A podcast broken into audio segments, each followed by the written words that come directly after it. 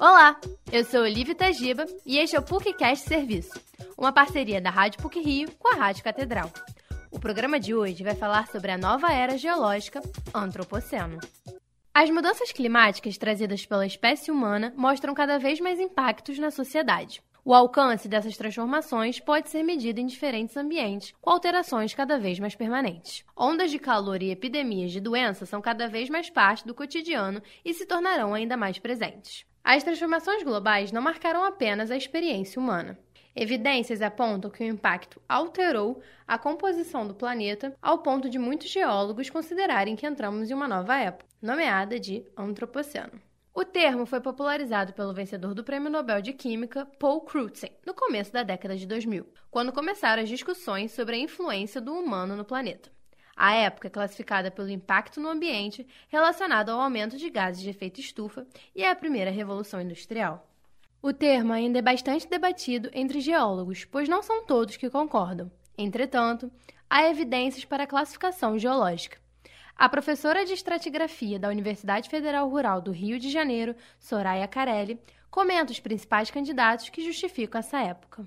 Então, os candidatos. A Revolução Industrial a época que a gente começa a emitir muito carbono. Um outro candidato, poluição, no momento que a gente começa a utilizar uh, plástico indiscriminadamente. Um outro candidato, a partir do momento que começam a ser feitas as explosões nucleares no Novo México, porque essa coisa tem que ser global.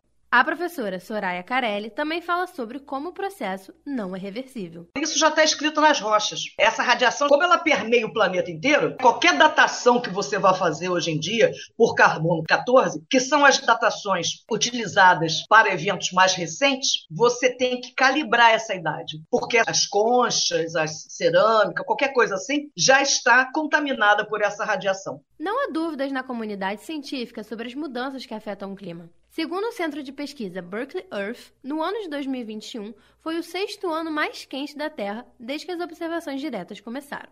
O aceleramento do aquecimento global é causado pelas emissões de gás carbônico e metano, associadas às demandas econômicas da população.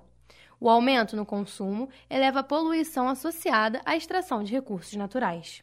Um dos impactos mais significativos é a presença de plásticos. Por ser um material inorgânico e insolúvel, derivados de sintéticos são encontrados em vários locais que interferem na biosfera do planeta. Pesquisadores analisaram rochas de plástico na Ilha da Trindade, no Espírito Santo, e frações do material foram encontradas no leite materno de puérperas. Tentativas de reciclagem de produtos manufaturados existem, mas menos de 10% do material é reciclado. De acordo com o diretor do Departamento de Química da PUC Rio, Renato Carreira, mesmo quando o plástico é decomposto, microplásticos ainda são encontrados na natureza. Você tem a captação de água em bacias que são afetadas pelo homem, com lixo e com esgoto também. A gente acha que microplástico vai só no, no degradação do plástico grande, mas a gente lava roupa em casa, roupa sintética, a gente está soltando um monte de fibras, um monte de materiais que são classificados como microplásticos, são polímeros de tamanho pequeno. E isso passa pelas estações de tratamento de água e a gente pode estar distribuindo né, em larga escala a água com microplástico.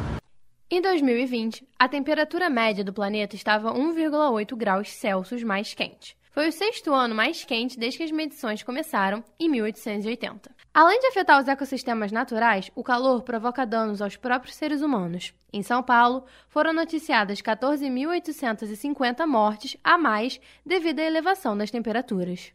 Esse calor extremo causa doenças físicas e mentais. A graduanda e pesquisadora de Engenharia Ambiental da Universidade Federal de Juiz de Fora, Renata Silva, comenta sobre as mudanças associadas às variações térmicas. Os extremos de temperatura causam alterações fisiológicas e comportamentais nos humanos. Uma menor exposição ao sol estava associada a, a taxas mais altas de depressão e dependência química. O, o calor e o frio ele afeta o nosso comportamento de várias formas. No inverno temos o hábito de ficar mais em lugares fechados e quando a gente fica em lugares fechados favorece né, vírus que ficam suspensos no ar de contaminar o maior número de pessoas. Para reduzir situações como essas no futuro, é necessário investir em educação ambiental. A população precisa se alertar da verdadeira situação geológica para evitar que maiores problemas aconteçam. Esse programa teve a produção e edição sonora de José Esteves e Olívia Tagiba, com edição e supervisão do professor Célio Campos. Lembramos que a Rádio PUC faz parte do Comunicar, que é coordenado pela professora Cristina Bravo. Voltamos na próxima sexta. Até lá!